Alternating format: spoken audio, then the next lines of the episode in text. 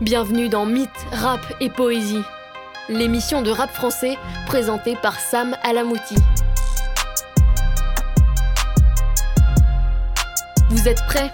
C'est parti et bonjour à tous et bienvenue dans Mythe, Rap et Poésie. Aujourd'hui un épisode hors série encore une fois pour parler d'un truc qu'on a déjà beaucoup abordé dans cette série et je vous le dis depuis un moment. Et non, on ne parlera pas que d'un artiste, mais de plusieurs, et non, ce n'est pas encore une fois un melting pot de jeunes talents ou de featuring.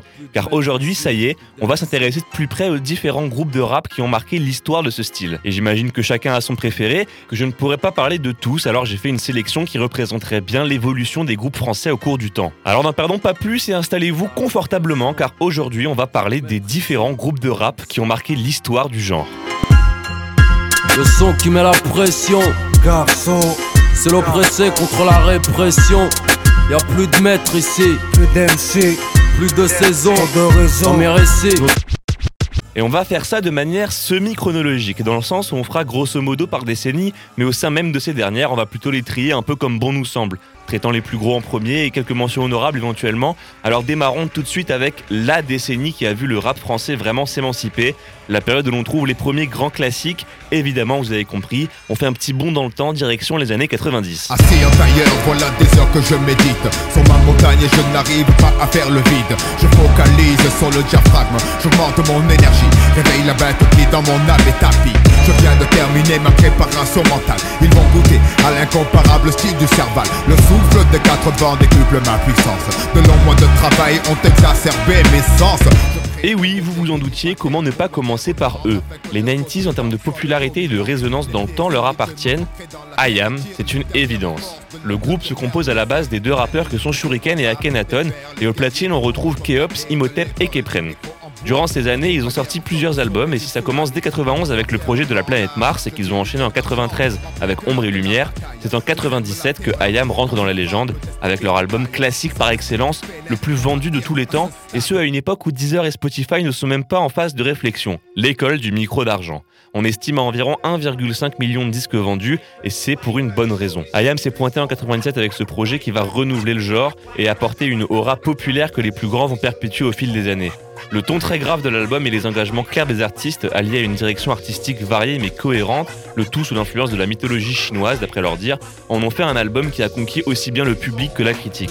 On y retrouve des classiques parmi les classiques qui ont inspiré toute une génération de rappeurs comme Petit Frère.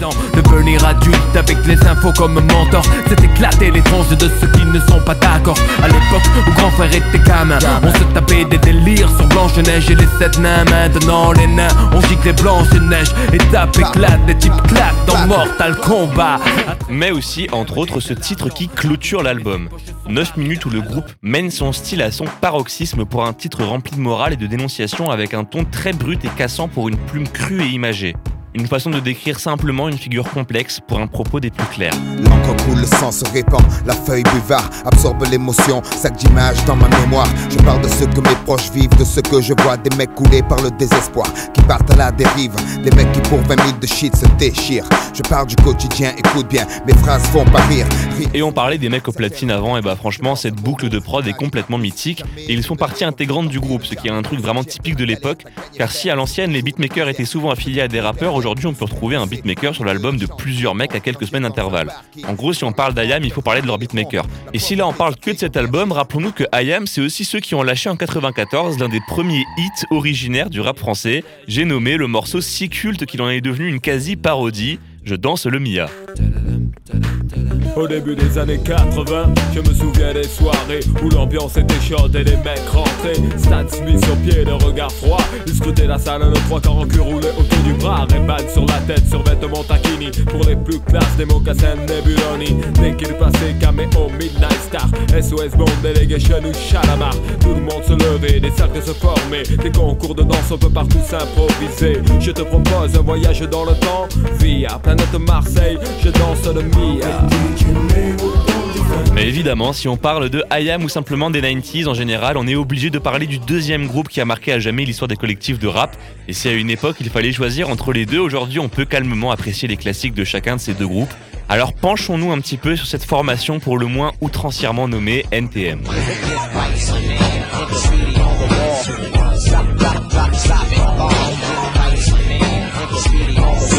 NTM ou Supreme NTM est un des groupes les plus connus et ce, toute génération confondue. Il est formé par deux des têtes les plus légendaires du style, j'ai nommé Cool Chain et Joe Star, mais y ont figuré aussi quelques noms bien moins connus du grand public comme Yazid ou encore Cast. Formé en 1989 en plein cœur de la scène Saint-Denis, le 9-3 comme ils l'appelleront et qui deviendra une appellation bien plus connue que le 93 original, ils vont se faire une sacrée réputation dès la parution de leur premier album nommé Authentique qui s'écoulera à plus de 90 000 exemplaires en seulement quelques mois, marquant bien les débuts du rap comme un style à portée potentiellement national, au même titre que d'autres artistes très populaires de leur époque. Et ça a surpris, surtout que pour le coup NTM c'est moins grand public qu'Ayam. Bon déjà avec leur nom de groupe, tu as compris que globalement ce ne serait pas tout public. Traquer les keufs dans les couloirs du métro. Tels sont les rêves que fait la nuit Joey Joe? Donne-moi les balles pour la police municipale. Donne-moi un flingue.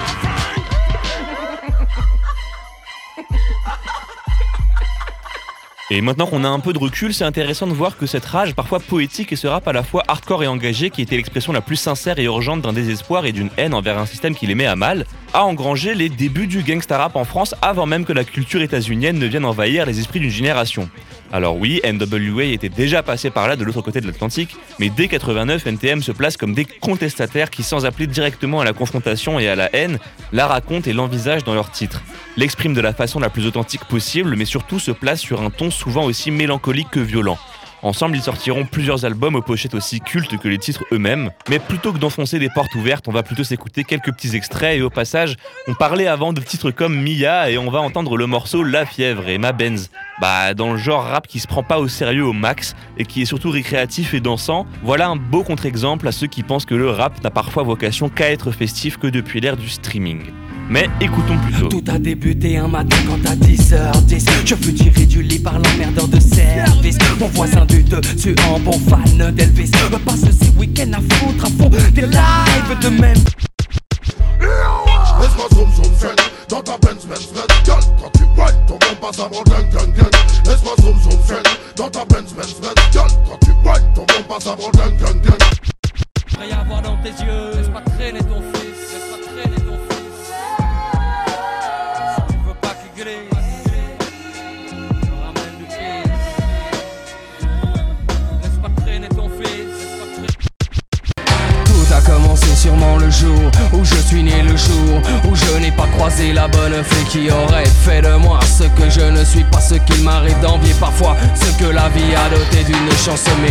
Et pour le prochain groupe, on va rester dans ce style très violent, proche du gangsta rap et aussi poétique que tranchant, même si plus clairement inspiré des Américains, surtout en ce qui concerne un des membres. C'est peut-être, voire sans aucun doute, mon groupe préféré, évidemment. Je parle de Lunatic. Voici le métis, café crème, l'MC, cappuccino, criminel au MIC. Si t'es pas de chez nous, c'est nique le taf, le puisse, mais briller les cheese. Les pauvres claquent, mon style craque, reflète une zac. Dans mon quartier, les frères ont le même emploi. Seul le grippé, la nuit il se déploie. Mais qu'est-ce que tu croyais? Qu'on allait rester là, se laisser noyer. Voyons, ici chacun avance selon ses moyens. Une grosse. Composé de Ali et d'un certain Booba, ce groupe formé en 94 prendra fin en 2003. Et s'ils ont participé à plusieurs compiles et ont des singles considérés comme classiques, comme celui qu'on vient d'entendre, ils sont surtout connus pour avoir sorti en 2000 un des albums les plus cultes de l'histoire du rap, j'ai nommé Mauvais Oeil. Vous l'aurez compris, on rentre un peu dans le 21e siècle et ils ont eu le luxe d'entamer le nouveau millénaire en renouvelant le genre. Et si Ali a un style qui reste assez archaïque, c'est la virtuosité du duc qui est nouvelle à l'époque. Et s'ils se démarquent alors vivement via leur façon d'écrire et la technicité qu'ils mettent à l'honneur d'un propos engagé au même titre que les autres groupes qu'on a cités, ils sont clairement plus dans une veine NTM, dans le genre contestataire et pas franchement apprécié des grands publics et de la haute sphère. Et entre autres pour une raison qui est que l'aspect moralisateur est assez nettement mis sur le côté et la remise en cause n'est pas vraiment la coutume de Booba. Ainsi, c'est tout logiquement l'imagerie de la rébellion et de la réponse à la violence par la violence qui transparaît tout le long du projet.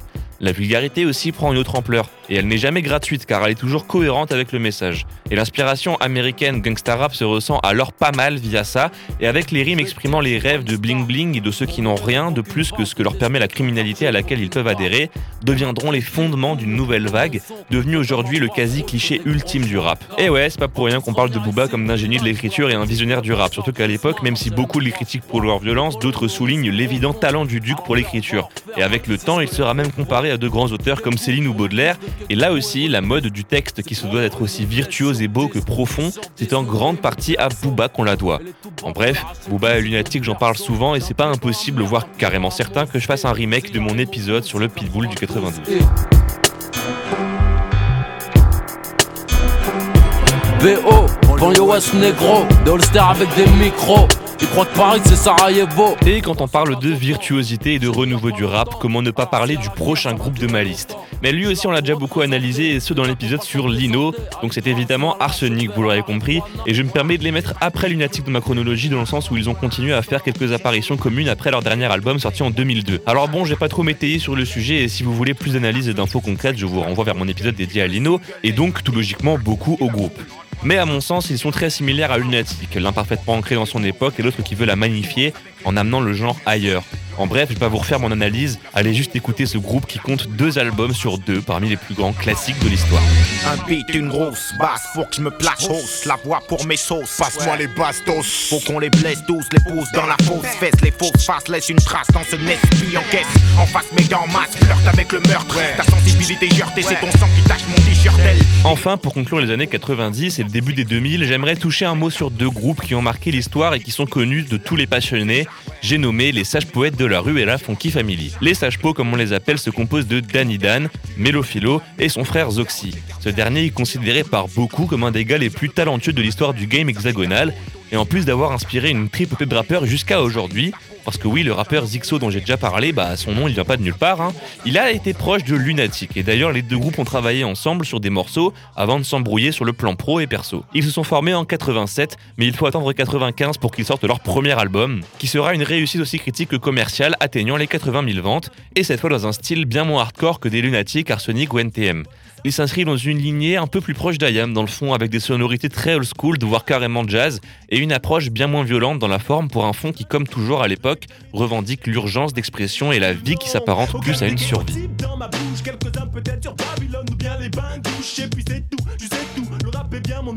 Je marche pour la gloire, bientôt on me verra partout. Le deuxième groupe, donc, c'est la Funky Family, et j'avoue que j'aime moins. Bien sûr, c'est un groupe immense aux classiques innombrables et des succès ancrés dans la tête de tout amateur de rap et de rappeurs qui y font encore référence aujourd'hui. Il se compose de beaucoup de monde et on va faire l'honneur de tous les citer quand même, donc rendons hommage au Raluciano, sûrement le plus connu, Sat Artificier, Don Choa, Menzo, Poney, Fell et DJ Gel. Ça fait du monde, oui, et ensemble ils vont entre 96 et 2006 sortir 7 projets.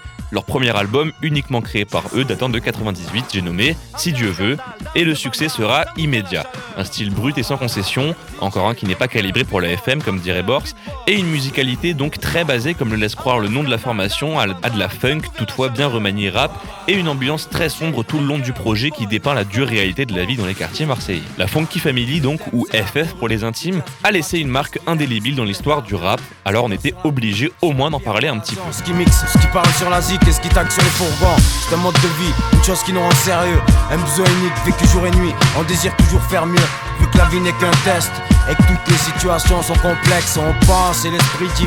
Et ça y est, on rentre pleinement dans les années 2000 et là je vais parler de choses que j'ai pu vivre en direct donc. Et quand on parle de groupes de rap des années 2000, on pense tout de suite à ceux qui ont été incontestablement les plus populaires, à savoir la section d'assaut. Voilà, je suis sûr que même les plus néophytes voient de qui je parle et je vais tout de suite annoncer la couleur. Si à l'époque j'adorais m'ambiancer sur leurs titres les plus enjaillants, avec du recul c'était vraiment pas du grand rap. Et je dis pas ça pour les dénigrer, ils ont joué leur jeu et leur image très populaire faussement gangster a conquis le public et la critique car ils repartiront avec plusieurs prix. Formé en 2002 officiellement, je ne vais pas m'embêter à citer tous les membres, hein, parce que déjà certains étaient vraiment pas très bons, et de toute façon, déjà à l'époque, les gens écoutaient la section pour Gims, qui, sans que je ne comprenne vraiment pourquoi, a plus plus que les autres.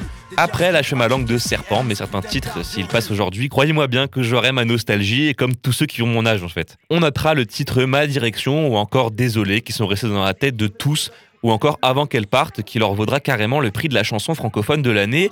Et on sait que généralement, moins tu fais de rap, plus t'as de chances de gagner des prix. Mais on ne continuera pas de les enfoncer parce que je leur voue quand même une certaine affection. Une grande partie de leur succès s'est fait fin 2000, début 2010. Donc on leur associe plus largement les années 2000, surtout qu'ils représentent bien une certaine mouvance qui suivra par la suite, celle du rap un peu gentil, 100% calibré pour la FM pour le coup, et voué à être grand public. Ce qui marchera bien, hein, ils ont vendu plus d'un million d'albums, donc, chapeau à eux au final. En plus, ils se paient le plaisir d'appeler un de leurs albums en référence à celui de IAM dont on parlait, nous faisant arriver en 2009 l'école des points vitaux. Ils ont d'ailleurs annoncé un retour pour cette année, et si l'enfant en moi est content, l'amateur de rap, lui, en a pas grand chose à foutre. Si ce n'est combler une curiosité tout de même bien relative concernant un certain type de rap. Maman, comment te dire, je suis désolé. La conseillère m'a clairement négligé. Nous voilà désormais les deux pieds dans les années 2010 et là on retrouve plusieurs groupes qui se sont fait connaître et qui sont encore très populaires maintenant. On en retrouve deux qui se complètent aussi bien avec certains des membres que dans le style. C'est 1995 et le S-Crew dont on a rapidement touché un mot dans le dernier épisode sur Necfeu et je vous invite à l'écouter si vous l'avez loupé d'ailleurs. 1995 a été créé en 2007 et c'est presque plus un collectif dans le sens où ils sont sortis qu'un seul album et que tous les membres ont une carrière solo qui leur réussit plus ou moins. On y retrouve Nekfeu, Alpha One ou encore Sneezy, et ensemble ils vont travailler à améliorer leur style et devenir des vrais découpeurs de prod à la technique irréprochable, et on peut dire qu'ils ont réussi. Et si parfois on retrouve les membres sur des titres communs et que beaucoup de références sont faites par les rappeurs eux-mêmes, on ne les reverra plus jamais ensemble officiellement. Et avec leur album Paris Sud sorti en 2012, qui ont connu un succès critique et public, les chiffres de vente, eux, n'ont pas vraiment été au rendez-vous. Mais toujours est-il que sans ce groupe, des mecs comme Nekfeu ou Alpha One seraient peut-être toujours dans l'ombre. Et ça, c'est triste. Yeah. yo. Les keufs fait matraquer les prolos ressentent l'invincibilité C'est pas attaquer les homos qui te rendra ta virilité Renom poto va taper des lolo molo Tamas des bobos sous projo Je suis ni robot ni hologramme Arrête tes photos On connaît la Le S-Crew maintenant, bah alors eux ils ont la chance d'avoir sorti un album en 2016 qui encore aujourd'hui est écouté et c'est Destin lié. Donc ils sont encore bien frais dans la tête de beaucoup et beaucoup attendent encore un retour imminent. Et si le groupe s'est formé dans les années 2000, il faut attendre 2013 pour qu'ils sortent leur premier album studio, j'ai nommé Senzu, qui contient un tas de titres vraiment marquants pour ma génération. Ils collaboreront aussi avec 1995 et c'est l'association des deux qui a créé ce collectif rempli de talents nommé l'Entourage, dont je vous ai déjà parlé plusieurs fois aussi au cours de la saison.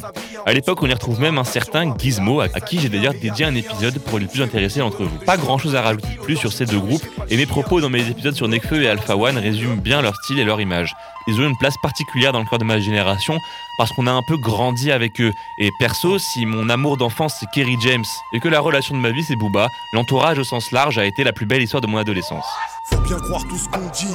Oui, Paname, c'est Brooklyn. Passe le gars, je te braque de rageux quand c'est la haisse, la routine. Ramène pas de la rouquine, c'est pas trop ma ganga. Moi, j'aime de la grosse rap, ça. J'aime les massages sous. Fuck le rap game, c'est bien mes Ensuite, j'aimerais toucher un mot sur un autre duo, mais qui n'a vraiment rien à voir avec eux, et c'est les casseurs flotteurs.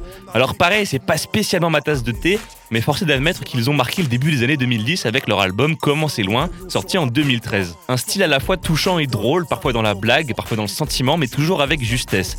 Orelsan et Gringe ont clairement apporté leur patte à ce game, et ça a beaucoup plu à l'époque. Rien qu'avec le nom de la formation, tu comprends qu'ils vont pas avoir les mêmes ambitions que Lunatic ou Arsenic, mais ils l'ont fait consciemment et ne se cachent jamais derrière quoi que ce soit, assumant pleinement leur côté rap qui se prend au sérieux dans son relâchement. À l'image des films qu'ils ont sortis, leur musique ensemble est souvent légère, voire ouvertement drôle, mais jamais son intelligence. Et en plus, c'est toujours bien écrit, et on n'a jamais l'impression qu'ils se foutent de notre gueule, même si parfois on peut se poser la question. D'ailleurs, à l'occasion du dernier album d'Orelsan, Civilisation, sorti fin 2021, les deux se sont retrouvés après n'avoir plus collaboré musicalement depuis un bon moment. Le morceau c'est Casseur Flotteur Infinity et ils reprennent leur gimmick clairement second degré, voire un peu moqueur du refrain. Et c'était un peu la bonne surprise pour tout le monde, même si l'engouement n'est plus le même. Encore une fois, le succès d'une époque ne se traduit que rarement en cycle. Je finis pas mes phrases, je connais pas les points, je commence après-demain, je contrôle pas le destin, rien n'est assez bien, je finis jamais rien, manquerait la moitié des traits si je devais te faire un dessin. En hommage à toutes les opportunités gâchées, à nos histoires mortes avant d'avoir démarré, aux heures laissées passer, aux potes jamais rappelés, aux jobs que j'ai lâchés, aux portes que j'ai claquées, à tout ce que je laisserai. Inachevé, inachevé, inachevé, inachevé, inachevé. Et avant de parler du dernier groupe qui me paraît pertinent de citer dans le cadre des formations marquantes du rap, j'aimerais toucher un mot sur l'or du commun, un groupe belge trop fort pour être vraiment connu a priori. Un style bien particulier, même si je suis pas fan de tout, ils ont une vraie direction et une empreinte discernable par tous, donc je vous conseille vraiment d'aller les écouter. Dans le groupe, on retrouve Primero, Loxley, Swing, qui ont aussi des titres en solo de leur côté, et voilà, bon, j'avais dit que c'était juste un mot, alors je m'arrête là. Dans le noir, mes yeux s'écarquillent. Je vois les couleurs en négatif. C'est un peu pour vaincre la mort que l'on voudrait donner la vie. Le monde entier sous sédatif. J'ai comme un rasoir dans la gorge. Dans le noir, mes yeux s'écarquillent. Je vois le monde en négatif.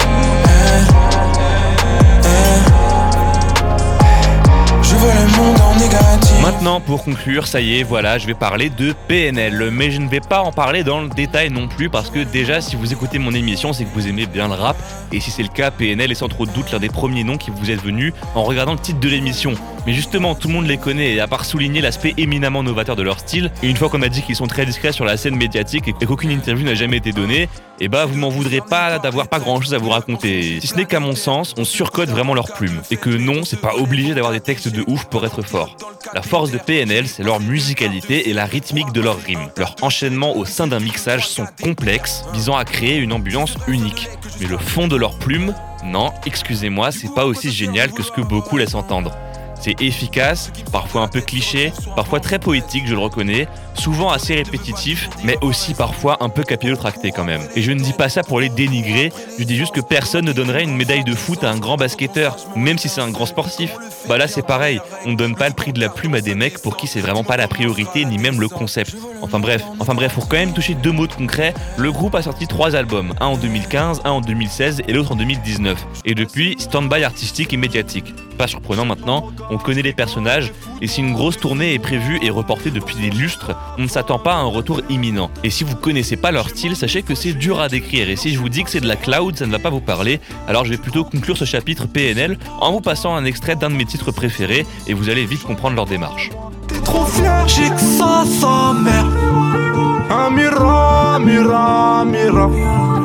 Des épreuves t'attendent, je sais. T'inquiète, mira, mira, mira. Salut, salut, salut, salut, salut, salut, salut. J't'en m'en valé, valé, valé, valé, valé, valé, valé. J'ai la dalle, dalle, dalle, dalle, dalle, dalle, dalle. J'me rappelle, belle, belle, belle, belle. Et voilà pour ce qui est de ce retour évidemment non exhaustif sur quelques-uns des groupes les plus marquants de l'histoire du rap. Alors juste, je vais citer quelques oubliés pour des raisons de temps. Alors rendons hommage à Sniper qui a marqué les années 2000, le Ministère Hammer, la Smala, et même si j'avoue que c'est vraiment encore moins ma tasse de thé, je reste forcé de reconnaître que Big Flo et Oli ont eux aussi à leur manière marqué l'histoire du rap. Vraiment, vraiment à leur manière, mais quand même. Alors j'espère que j'aurais pu vous faire découvrir certains des groupes ô combien importants pour cet art, et pour les autres j'espère simplement que vous avez pris plaisir à redécouvrir certains noms, et que cela vous a donné envie de réécouter vos Madeleines de Proust, ou de relaisser une chance à certains que vous auriez vite abandonnés. Alors je vous laisse rafraîchir votre playlist, et en attendant on se quitte en musique avec un extrait de qui d'autre que Lunatic, en vous donnant rendez-vous dans deux semaines, même jour, même heure, pour un nouvel épisode de Mythe, Rap et Poésie. Ciao tout le monde. Tes barreaux, mais à renforcer ta patience pour en faire de l'acier. Touré à de bonnes nouvelles, il se pourrait que Malakite n'enterre à la fin du mois. Louange à celui qui fait avancer. Faut penser à éviter le mitard, qu'on voit nos têtes à la prochaine visite. Comment on peut pas qu'on dise à plus tard? 18 août 98, dans cette putain de maison d'arrêt. Ils me disent que je sors bientôt, à ce qui paraît. Je suis pas snob, je rappe sans faute. Sais ce qu'ils m'ont dit Faut que je travaille pour que la pute me donne la condi. Hemmi, la zermie, comme passer les fêtes au tarmis. Je j'ai sans mon zoo là, impossible de dormir. Écoute Ali, ça va bientôt s'arranger, enfin je crois. Je tourne avec 2-3 gars du 9-3. J'ai nos ennemis à plus de monde, ils m'envoient pas de mandat. Pourquoi j'écris des textes de office de montre Faites par que l'industrie du disque a saigné. Et que les négros arrêtent pas de signer. J'ai vu les autres au parloir, par